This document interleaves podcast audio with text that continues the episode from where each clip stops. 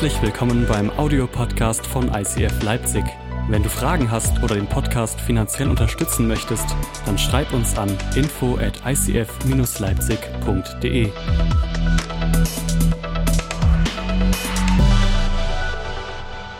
Ja, wir haben letzte Woche in die Predigtreihe gestartet, Kampfansage. Das ist eine ziemlich geniale Predigtserie, weil es geht um dich und deinen Gott.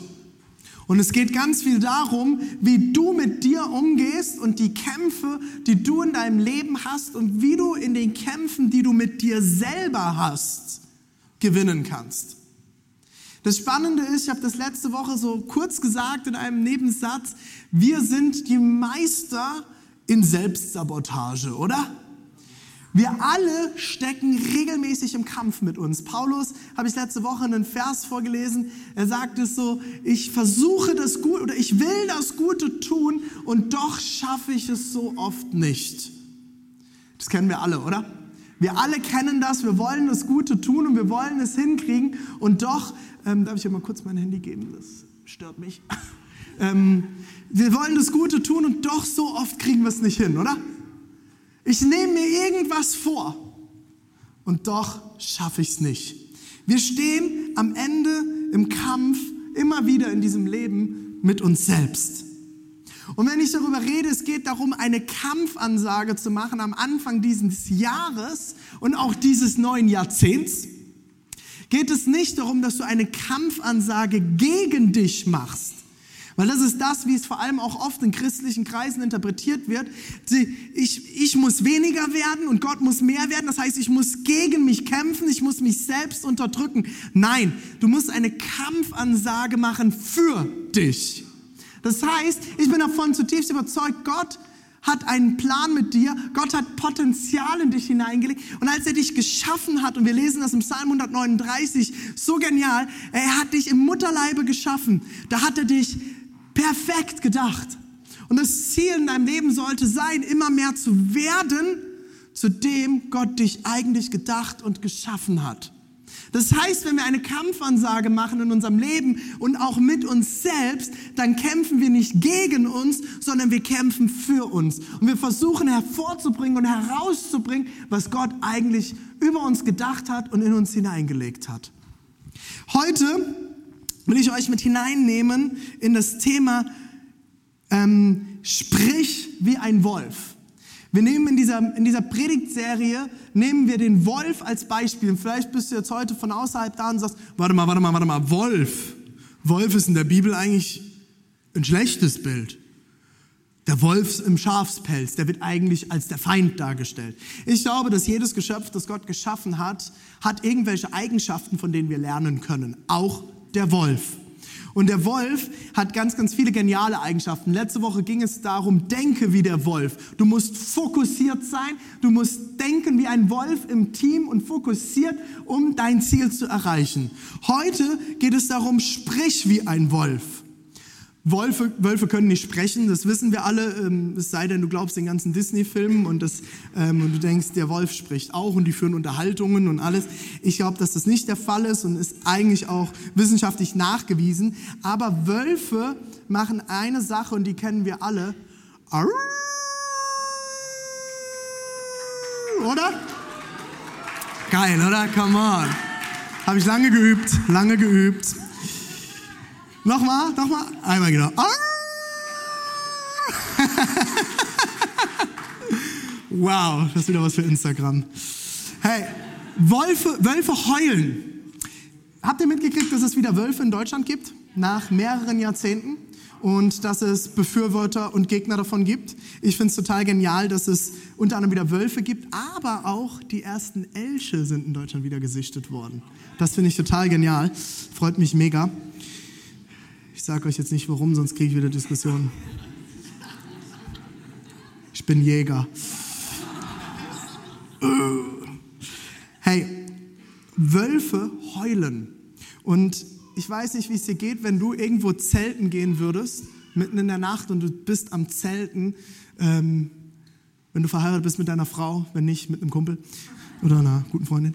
Und ihr würdet hören, wie Wölfe heulen. Das Geheule von den Wölfen bewirkt nämlich eine Sache. Es ist abschreckend. Die Feinde wissen, es könnte gefährlich werden. Es ist eine Kampfansage. Das hier ist unser Territorium. Hier herrschen wir.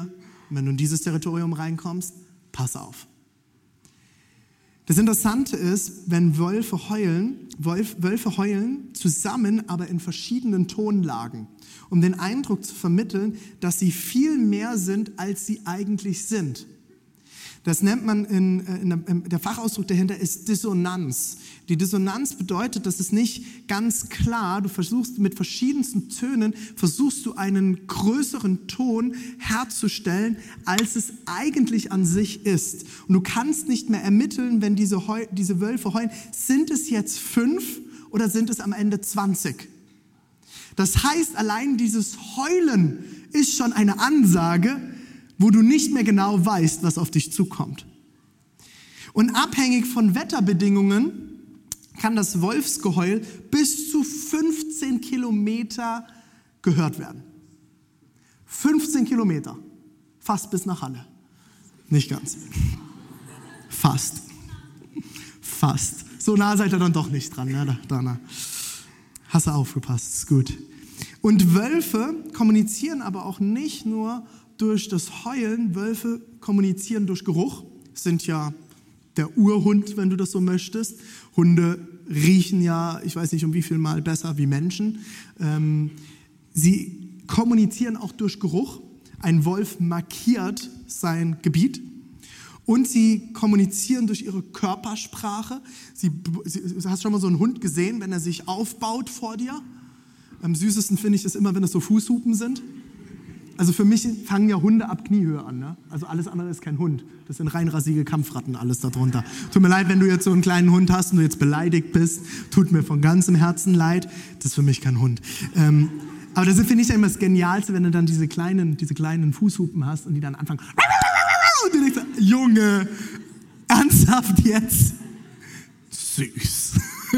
Und, und, und, das Geilste ist dann, wenn so ein großer Hund nebendran ist und du hast so wirklich das Gefühl, wie dieser Hund sich kaputt lacht.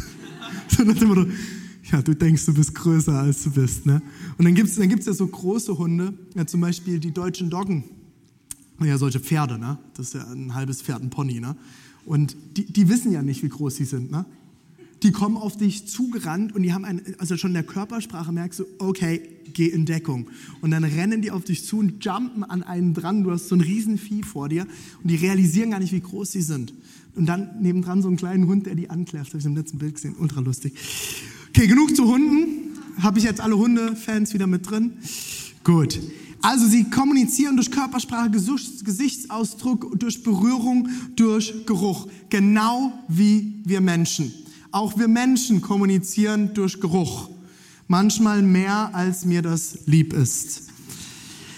Matthäus 15, Vers 10 bis 11 heißt es, dann rief Jesus die Menge wieder zu sich und sagte, hört mir zu und versteht, was ich euch sage. Nicht das, was der Mensch durch den Mund aufnimmt, was er also isst und in sich hineinbringt, macht ihn vor Gott unrein. Ist ganz, ganz interessant wegen den äh, Speiseritualen und Gesetze, die es im Alten Testament gab. Sondern das, was aus seinem Mund herauskommt, verunreinigt ihn. Nicht, was in den Mund hineingeht, nicht, was ich esse, nicht das Schweinefleisch, wie die Juden es damals dachten, oder verschiedenste andere Dinge, die sie nicht zu sich nehmen durften, sondern das, was aus seinem Mund herauskommt, macht ihn unrein, verunreinigt ihn vor Gott. Die Worte, die du sprichst, können das Leben, das Jesus für dich bereithält, sabotieren.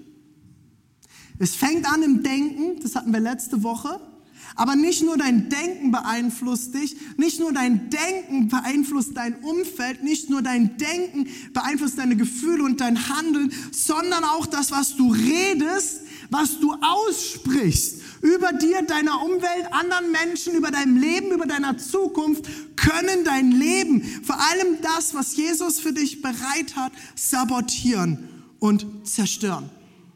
Nicht nur, was du sprichst, sondern auch, wie du sprichst, macht am Ende einen Unterschied. Ist dir das bewusst? Es sind so viele Situationen, wo ich mit Leuten unterwegs bin und ähm, ich, ich muss Menschen konfrontieren. Wir haben so ein paar Regeln in unserer Kirche, wie zum Beispiel, wir haben ganz, ganz viele WhatsApp-Gruppen oder verschiedenste Chat-Gruppen, wo wir als Teams miteinander kommunizieren oder auch als Kleingruppe. Und es gibt eine Regel, Negatives wird nicht geschrieben. Und die zweite Regel ist, wenn du ein Problem hast mit einer Person, schreib es nicht in die gesamte Gruppe, sondern rede mit der einen Person. Schreibe mit der einen Person, kontaktiere sie. Und es gab immer wieder Situationen, wo ich Leute, wo Leute das nicht getan haben und dann musste ich sie konfrontieren. Und dann habe ich angerufen, gesagt, hey, pass auf, das, was du dort getan hast, ist nicht okay. Wir haben gesagt, geschriebenes sollte nicht negativ sein. Wisst ihr warum? Weil du es gar nicht interpretieren kannst. Du wirst interpretieren in das Geschriebene, was du denkst. Weil du keine Körpersprache hast, du hast keinen Gesichtsausdruck, du hast keine Gestik und Mimik. Das heißt, auch wenn du eine E-Mail schreibst, hey, negatives, du weißt nie, was beim anderen genau ankommt. Weil du es nicht ausdrücken kannst. Weil das ganze, ganze Körpersprache und alles fehlt. Und dann habe ich die Person angerufen und gesagt, hey, pass auf, das ist nicht in Ordnung. Er sagt, aber ich bin voll sauer und ich bin verletzt. Ich sage, alles in Ordnung. Nicht das Was ist das Problem, sondern das Wie. Dass du sauer bist, dass du verletzt bist, alles in Ordnung. Aber das Wie den Weg, den du gewählt hast, wie du es angegangen bist, ist nicht in Ordnung. Und ich sage euch, in fast 100% der Fällen ist das Was nie das Problem. Du darfst sauer sein, du darfst verletzt sein, du darfst enttäuscht sein. Das ist alles in Ordnung. Das ist völlig legitim. Das ist ja etwas, was du fühlst. Dafür kannst du erstmal nichts. Aber den Weg, den du wählst, wie du damit umgehst, was du anfängst auszusprechen, wie du es aussprichst, wann du es aussprichst, wo du es aussprichst, das entscheidet darüber, ob es zielführend ist, ob du damit siegen wirst oder ob es dich und andere zerstört. Macht das Sinn? Interessant ist, der Mensch spricht in etwa ungefähr 5000 Worte am Tag. Genau wie der Wolf Macht durch sein Geheule hat, hat der Mensch Macht durch seine Worte, die er spricht. Menschen kommunizieren genauso nonverbal. Es, gibt, es ist super interessant. Experten meinen, und da gibt es viele verschiedene Meinungen, aber eine Meinung sagt, dass gerade einmal sieben Prozent unserer Kommunikation mit Worten geschieht. Sieben Prozent von dem, was du sagst, interessieren die Worte. 93 Prozent sind Tonation, also die, die Lage, in denen du es aussprichst, und die Körpersprache. 97, äh, äh, 93 Prozent sind Körpersprache und Tonation. Ist das abgefahren? Ich kann sagen, du bist frei. Und ich kann sagen, du bist frei. Und dann interessieren meine Worte ein Furz. Da kann ich gesagt haben, du bist frei, aber das wird niemals bei dir ankommen, vor allem nicht in der Kraft der Wahrheit, weil meine Körpersprache und mein Ton es kaputt gemacht haben. Und ich habe das immer wieder, wenn ich Menschen trainiere, vor Gruppen zu sprechen. So wird nie was ankommen. Funktioniert nicht. Stell dich gerade hin, stell dich aufrecht hin. Du hast etwas zu sagen.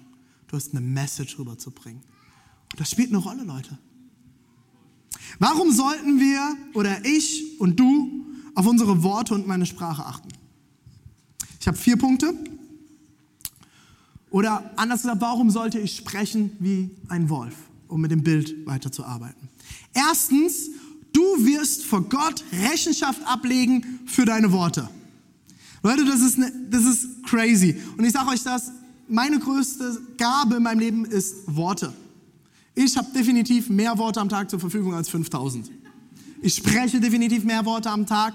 Ich liebe Reden. Ich verarbeite über Reden. Ich bin ein Redemensch. Es ist meine größte Gabe, aber es ist auch meine größte Herausforderung. Und ich, ich sage dir eins, ich habe eins gelernt. Deine größte Gabe im Leben, egal was es ist, wird auch immer, immer, immer, immer deine größte Herausforderung sein. Wenn du mir das nicht glaubst, komm zu mir, wir unterhalten uns über deine Gabe. Weil jede Gabe hat immer eine Kehrseite. Wenn du extrovertiert bist und das deine Gabe ist, dass du voll extrovertiert bist, Menschen mit reinnehmen kannst, wird es auch deine, deine Herausforderung sein, wie bei mir, dass ich ganz schnell Menschen in den Schatten stelle. Ich komme rein und Leute werden überrollt von mir, werden überwalzt von mir, fühlen sich äh, übergangen, fühlen sich nicht gesehen. Das ist genauso etwas, auf das ich achten muss, wie auf meine Sprache. Aber Leute, ich, ich weiß, und wir werden es jetzt hier uns anschauen, für alles, was du sagst, was wir sagen, werden wir irgendwann vor Gott mal Rechenschaft ablegen. Und Leute, das hier ist einer der härtesten Verse für mich, weil ich so viel am Tag rede und ich rede auch so viel Mist. Und ich bin immer wieder herausgefordert mit dem, was ich sage und wie ich Dinge sage und wie Leute mich wahrnehmen.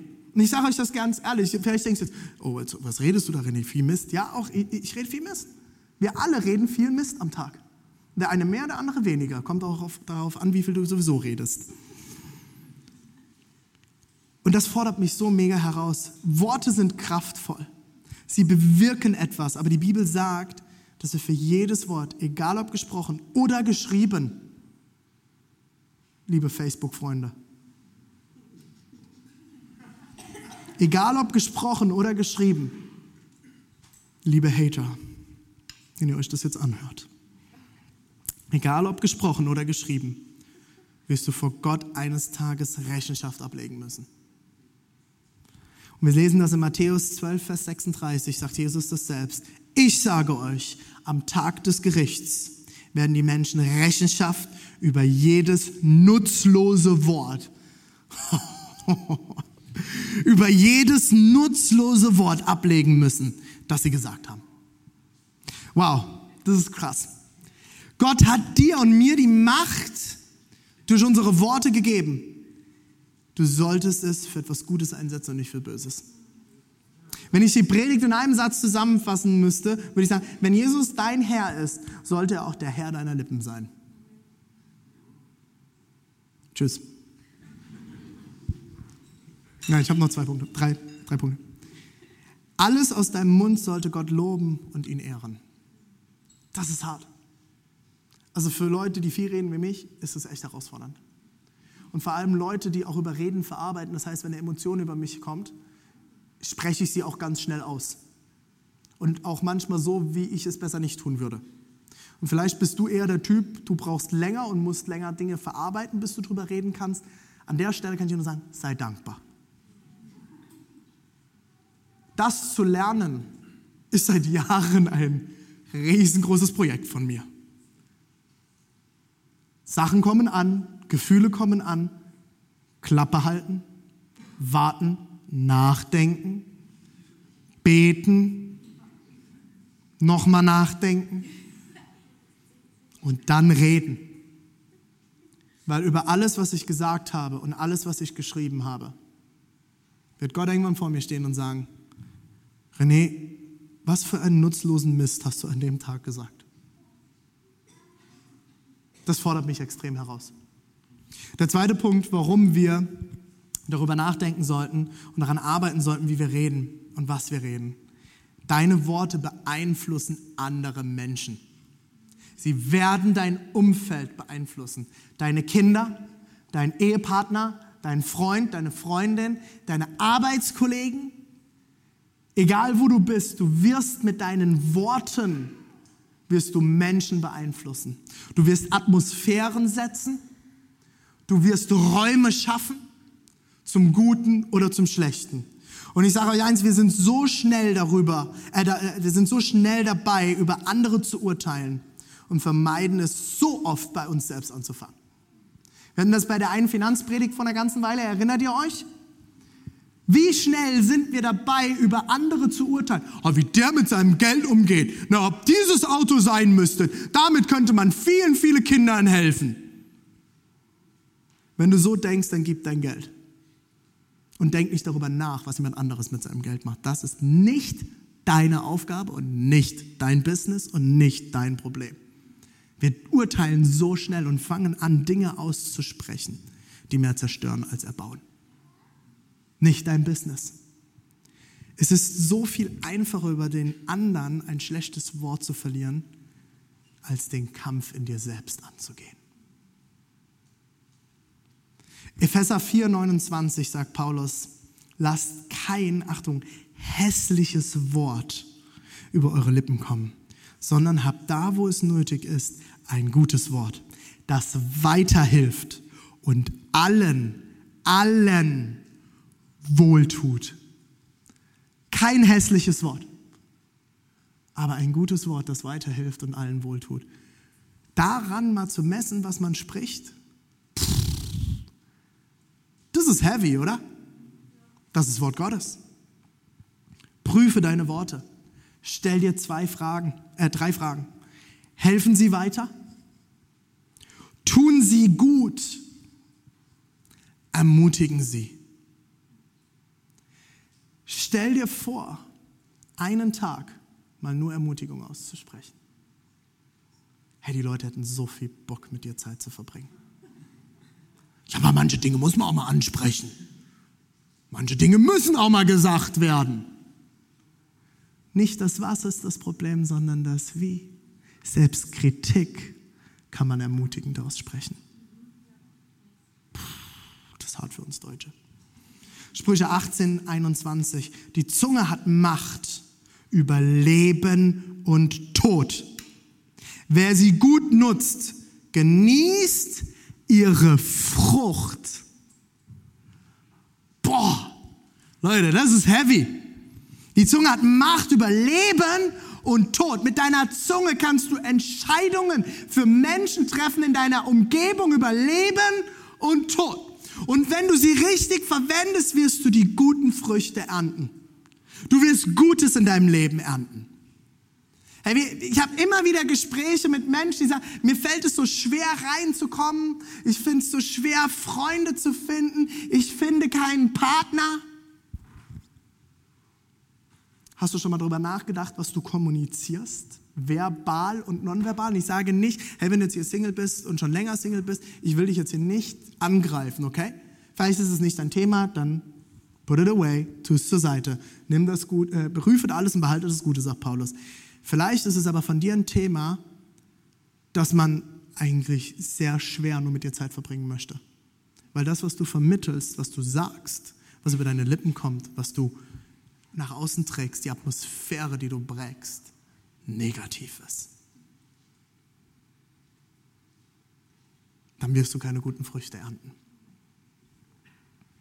Mit deinen Worten kannst du jemanden so verunsichern, dass er von, vor seiner Berufung wegläuft. Oder du kannst so ermutigen, dass er sie am Ende in Angriff nimmt. Die Zunge ist ein zweischneidiges Schwert, heißt es in den Sprüchen. Sie kann Leben bringen und sie kann Tod bringen. Sie kann Menschen ermutigen, etwas in Angriff zu nehmen. Und das kann sie aufhalten, alles zu tun. Mir hat mein befreundeter Pastor aus Berlin, mit dem ich mich unterhalten habe darüber, der selber kein Deutscher ist, und der sich am Anfang sehr schwer mit unserer deutschen Kultur getan hat. Man sagt, er hat seine Kirche mal gefragt, die waren damals so 200 Leute, wie viele von euch sind in einer Ermutigungskultur aufgewachsen zu Hause? Wie viele von euch haben erlebt, dass sie von ihren Eltern ermutigt wurden, dir ist alles möglich.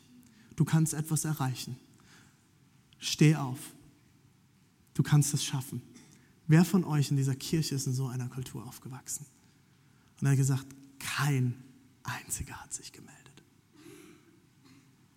Kein einziger. Deutschland bringt seit Jahrzehnten keine Innovation mehr hervor. Ist dir das eigentlich bewusst? Die Innovation kommt aus anderen Ländern. Und ich glaube, ein Teil aufgrund unserer Geschichte ist, dass wir keine Ermutigungskultur mehr haben. Als wir in Südafrika die Entscheidung getroffen haben, meine Frau und ich, wir haben dort sieben Monate gelebt, wir werden nach Deutschland gehen, nach Ostdeutschland. Wir werden nach Leipzig ziehen, um eine Kirche zu gründen. In Südafrika haben uns alle gefeiert. That's so amazing! Awesome! We gotta pray for you. You're gonna plant the best church ever. Die beste Kirche werdet ihr gründen. Und waren alle so ermutigend. Wir sind nach Hause geflogen. wir waren so ermutigt. Wir dachten, yeah, come on. Wir werden eine gute Kirche gründen. Und Gott hat einen Plan.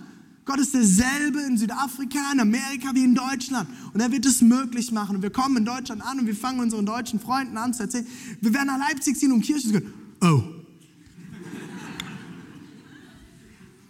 Bist du sicher? Hast dich nicht verhört? Äh, eigentlich nicht. Nee, wir waren uns sehr sicher. Wir haben auch schon alles in die Wege geleitet. Wohnung ist ausgeräumt. Wir haben eine Wohnung gemietet. Okay. Krass. Respekt. Wir werden für euch beten. Habt ihr gemerkt, dieses eine, we're gonna pray for you. We're gonna pray for you. You're gonna plant the best church ever. Und es, wir werden für euch beten. Ihr werdet es nötig haben. Selbe, selber Satz, andere Tonation. Und schon ist die Atmosphäre eine komplett andere. Und Leute, ich, ich, ich bin genauso mit in demselben Boot. Okay? Ich will mich nicht erheben, sagen, ich krieg das hin. Ich bin genau in demselben Boot. Ich bin Deutscher. Ich kämpfe so sehr damit. Ich kämpfe so sehr dort mit unserer Kultur. Nichts gesagt ist genug gelobt. Ich habe doch nichts gesagt, war super. Das steckt so tief in unserer deutschen Kultur drin. Ich wünsche mir eine Kirche voller Mutiger entscheide dich, sei ein Ermutiger. Wenn ich mit älteren Leuten zu tun habe, und das kommt auch regelmäßig vor, gibt es meistens zwei Personengruppen. Die eine Gruppe sind die, die so gezeichnet vom Leben sind und keinen Frieden mit Gott geschlossen haben, dass sie mürrisch, störrig und negativ geworden sind. Die andere Gruppe sind die, die Frieden gefunden haben, die Frieden mit sich selbst gefunden haben, die Frieden mit ihrem Gott gefunden haben und anfangen, ermutiger zu sein für die nächste Generation, die ihnen hinterherläuft. Dein Leben wird dich entweder bitter machen oder besser. Ich will mich entscheiden, besser zu werden. Und es fängt damit an, wie ich über meine Gedanken herrsche und über meinen Mund. Ich will dafür bekannt sein, dass ich ein Ermutiger war. Den letzten Film gesehen und dort hieß es, es gibt Menschen, die werden Berufung vorneweg leben. Und es wird Menschen geben, die werden sie dazu ermutigen, die Berufung zu leben. Ich will nicht nur der sein, der vorne wegläuft und Berufung lebt. Ich will der sein, der Berufung in anderen freisetzt durch meine Worte. Ich will dafür bekannt sein, ein Pastor zu sein, nicht der die ganze Zeit ermahnt und Leute klein macht, sondern ich will dafür bekannt sein, dass ich Menschen helfe, auf den Weg zu finden. Sie ermutigen, das Leben in Angriff zu nehmen. Und das bedeutet manchmal, Entscheidungen zu treffen und Dinge zu lassen. Aber ich will, dass du weißt, dass Gott dich heilig gesprochen hat. Dass wenn du Jesus Christus angenommen hast für dein Leben, dass du alles in dir hast, um zu überwinden. Ich kann dir sagen, du musst umkehren. Und ich kann dir sagen, Jesus hat alles in dich hineingelegt, damit du überwinden kannst. Paulus sagt so klar, du bist Überwinder und du kannst es schaffen durch die Kraft Jesu Christi in dir. Gott hat etwas bereit für dich. Nimm es in Angriff. Die Worte, die du sprichst, stecken deinen Nächsten an und können ihn Gott näher bringen. Aber es ist deine Entscheidung. In Sprüche 12, 25 heißt, Sorgen drücken einen Menschen nieder, doch ein gutes Wort richtet ihn auf. Mark Twain, der Autor, hat es mal gesagt, ich kann zwei Monate von einem Kompliment leben.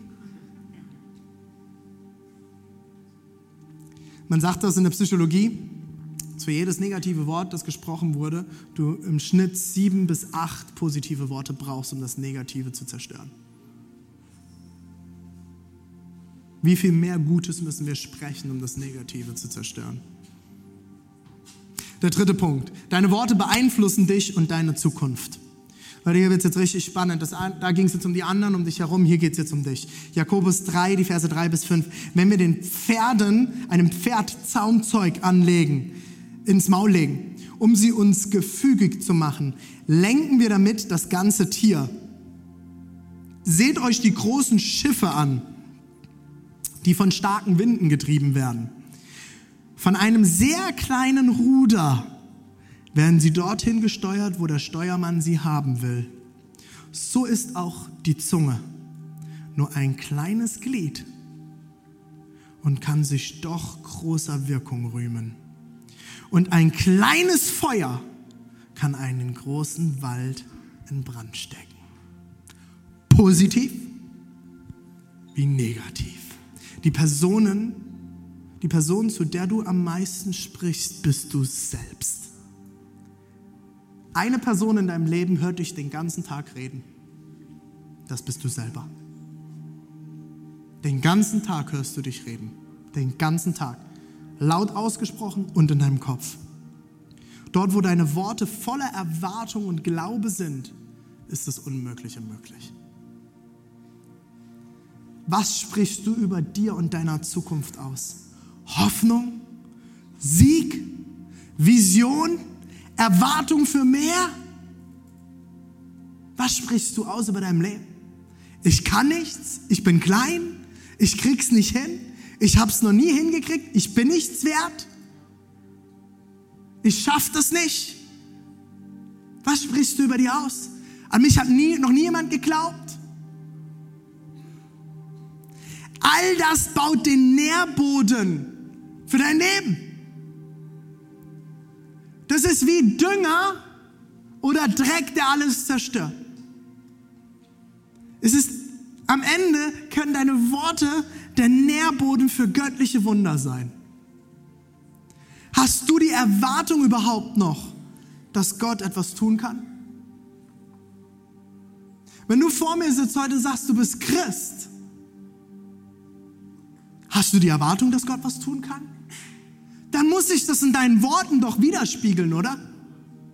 Du kannst nicht den ganzen Tag rumlaufen und negativ miesepetrigen Mist ver verzapfen und dann, aber ich bin Christ und ich erwarte, dass Gott ein Wunder tun kann. Boom. Really? Das höre ich von dir nicht in deinem Leben. Die wichtigste Predigt in unserem Leben ist das, was Leute von dir mitkriegen, wenn du nicht zu ihnen predigst. Wir denken, wir müssen das Wort Gottes verkünden und allen evangelisieren. Dein ganzes Leben ist Evangelisation. Dein ganzes Leben sollte Jesus widerspiegeln. Die Leute werden an deinen Worten erkennen und hören, ob wirklich was dahinter steckt, was du redest, wenn du ihnen von Gott erzählst. Planst du Gott in deiner Zukunft ein? Wie, wie soll ich denn Gott in meiner Zukunft einplanen? Indem du durch deine Sprache eine Atmosphäre der Erwartung für Wunder kreierst, auch in deinem Umfeld. Deine Worte programmieren dein Gehirn auf Sieg oder Niederlage. Erwartungshaltung macht erst was möglich. Hör auf, auf deine Angst zu hören. Halte ihr die Größe deines Gottes entgegen und sprich die Wahrheit aus. Genauso wie du ganz schnell bist dazu zu sprechen, ich krieg das nicht hin, fang an auszusprechen. Mit Gottes Hilfe ist es mir möglich. Vielleicht denkst du wirklich, du kriegst das nicht hin. Tritt zurück und lass Gott. Es gibt eine weise Frau, die in Afrika eine wahnsinnig starke Arbeit aufgebaut hat, Maria Prean, ein Buch geschrieben, Lola Gola. Loslassen, Gott lassen. Lass los, step back und lass Gott machen. Du kriegst es nicht hin, dann fang an auszusprechen, aber Gott kann. Hör zu, Angst. Du kriegst es nicht hin, aber Gott kann. Gott kann. Gott kann.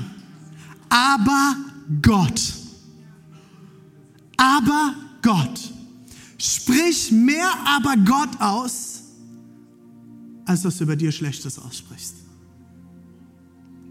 Und der letzte Punkt ist, deine Worte beeinflussen die geistige Dimension. Ist dir das bewusst?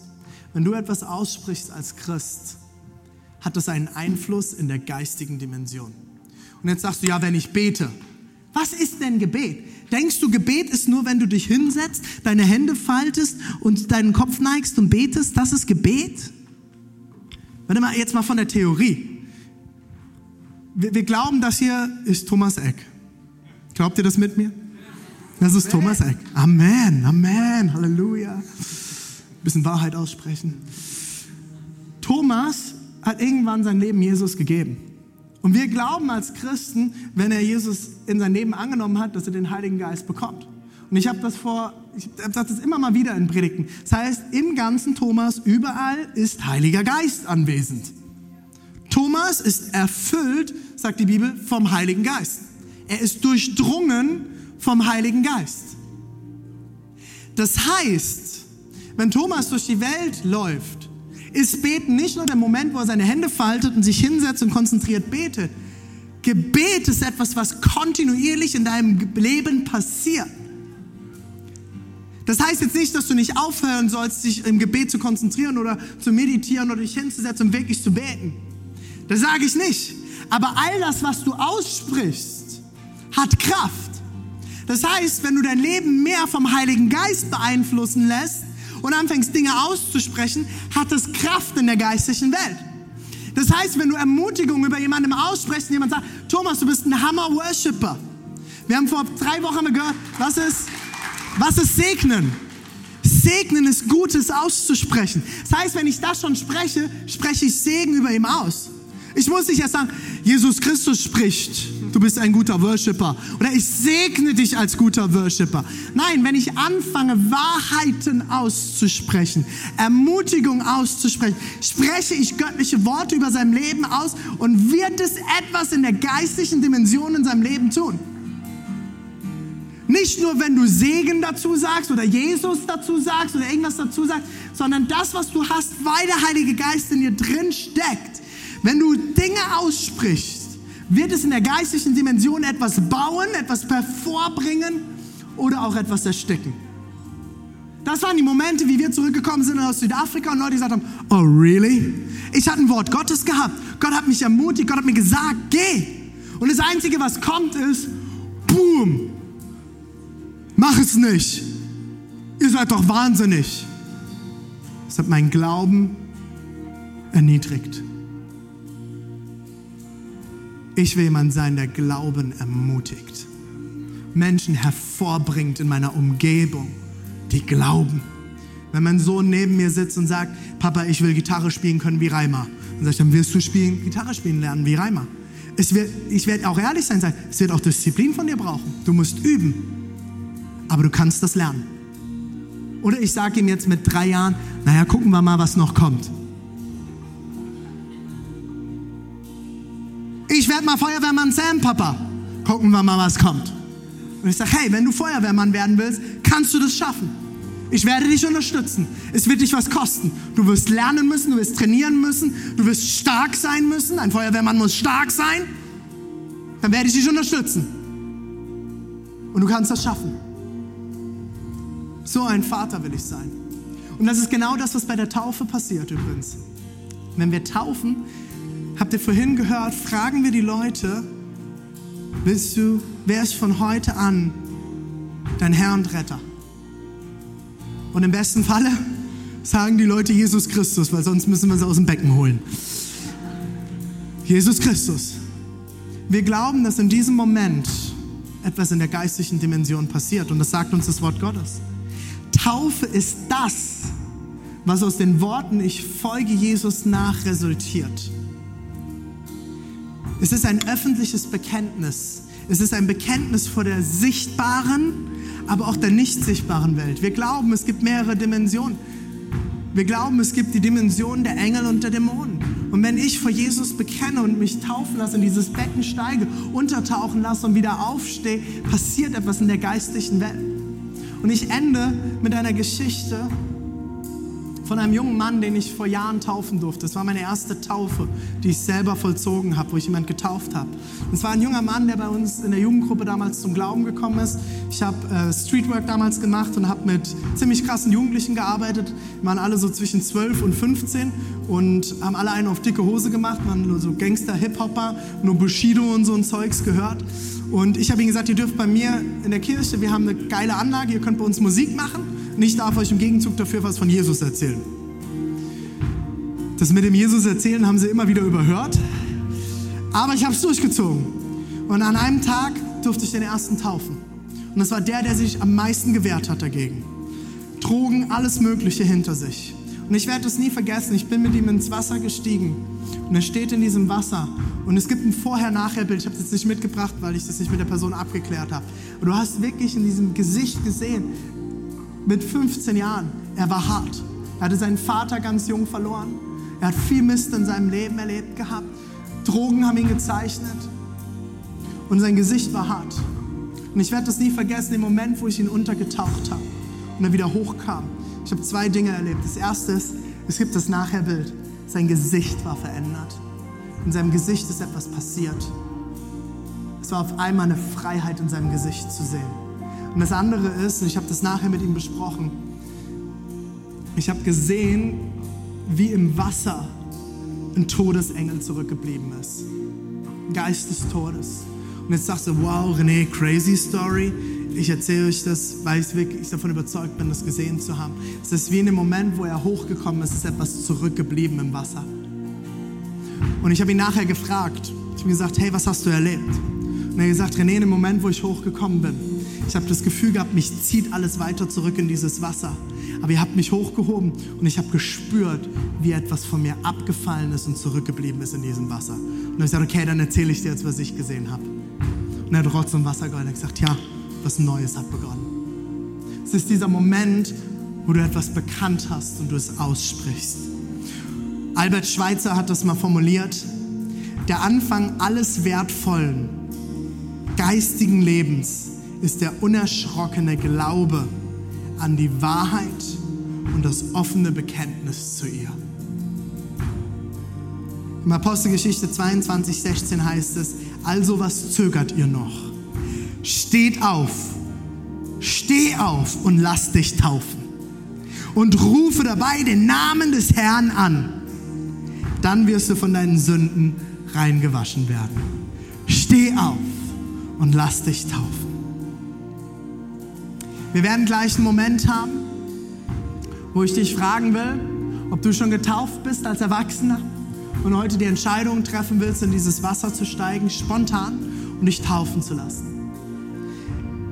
Du wirst dann nach hinten gehen dürfen zur Next Step Stand, ganz hinten. Dort wirst du Dana unter anderem antreffen, unsere Pastorin. Sie wird dich in Empfang nehmen. Ihr habt sie vorhin schon im Taufbecken gesehen. Und ihr werdet noch mal einen Moment rausgehen, wenn wir mit dem Rest der Church noch ein paar Lieder singen. Und wir werden mit euch ein Taufgespräch führen. Und dann kannst du in dieses Becken steigen und heute diesem Ruf folgen und sagen, ich werde heute ein Bekenntnis ablegen und in die geistliche Welt hineinsprechen. Ich folge Jesus nach von heute an. Darüber kannst du jetzt nachdenken. Das Zweite, was ich mit dir machen möchte, ist, ich möchte dir ein Gebet mitgeben, das ich regelmäßig versuche, eigentlich jeden Morgen über mir zu sprechen, seit letztem Sommer. Ist ein Vers, den hat mir eine ältere Frau mitgegeben, die uns letztes Jahr begleitet hat. Eine sehr weise Frau, auch mit sehr, sehr viel Redebedarf. Sie hat gesagt, René, dieses Gebet hat mein Leben verändert. Ich möchte dir das mitgeben. Und ihr dürft euch das gerne auch aufschreiben. Es steht im Psalm 141, die Verse 3 bis 4. Psalm 141, die Verse 3 bis 4. Dort heißt es, stell eine Wache vor meinen Mund einen Posten, der meine Lippen bewacht. Lass nicht zu, dass ich nach bösen Dingen verlange, dass ich mit schlechten Leuten schändliche Taten verbringe, dass ich nach ihren Leckerbissen gierig bin. Ich habe mir angewöhnt, jeden Morgen zu beten. Also ich versuche es jeden Morgen. Herr, stelle heute eine Wache an meinen Mund einen Posten, der meine Lippen bewacht.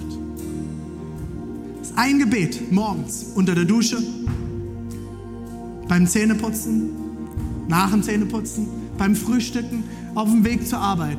Herr, stelle heute eine Wache vor meinen Mund, einen Posten, der meine Lippen bewacht. Bewache, was über meinen Mund kommt. Ich lade dich ein, an dieser Stelle mit mir aufzustehen.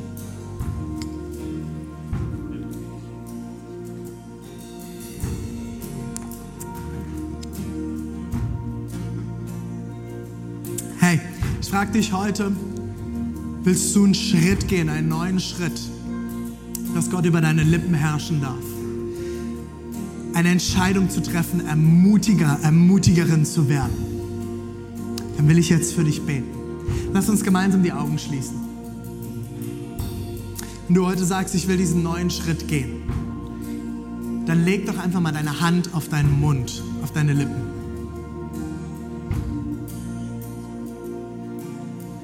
Und ich werde jetzt ein Gebet für dich sprechen. Und ich lade dich ein, einfach in deinem Innern mitzubeten. Herr, stelle eine Wache an meinem Mund. Einen Posten, der meine Lippen bewacht. Jesus, ich segne jetzt jeden Einzelnen, der heute sagt, ich möchte eine Entscheidung treffen. Ich möchte anders reden, ich möchte positiv reden, ich möchte Gutes hervorbringen. Und ich segne jeden Einzelnen durch deinen Heiligen Geist Kraft, Wahrheit zu sprechen, gute Entscheidungen zu sprechen. Jesus, ich bete, dass du heute Morgen Wachen aufstellst an unserem Mund. Wachen aufstellst, Posten aufstellst, die unsere Lippen bewachen dass wir Gutes sprechen, dass wir Ermutigung sprechen, dass wir Positives reden, dass wir mehr Menschen ermutigen und Gutes hervorbringen, als dass wir zerstören. Trainiere uns, Herr. Trainiere uns als Kirche, mehr zu ermutigen, Gutes zu sprechen, als zu zerstören. Ich segne dich. Im Namen des Vaters, des Sohnes und des Heiligen Geistes. Amen. Amen.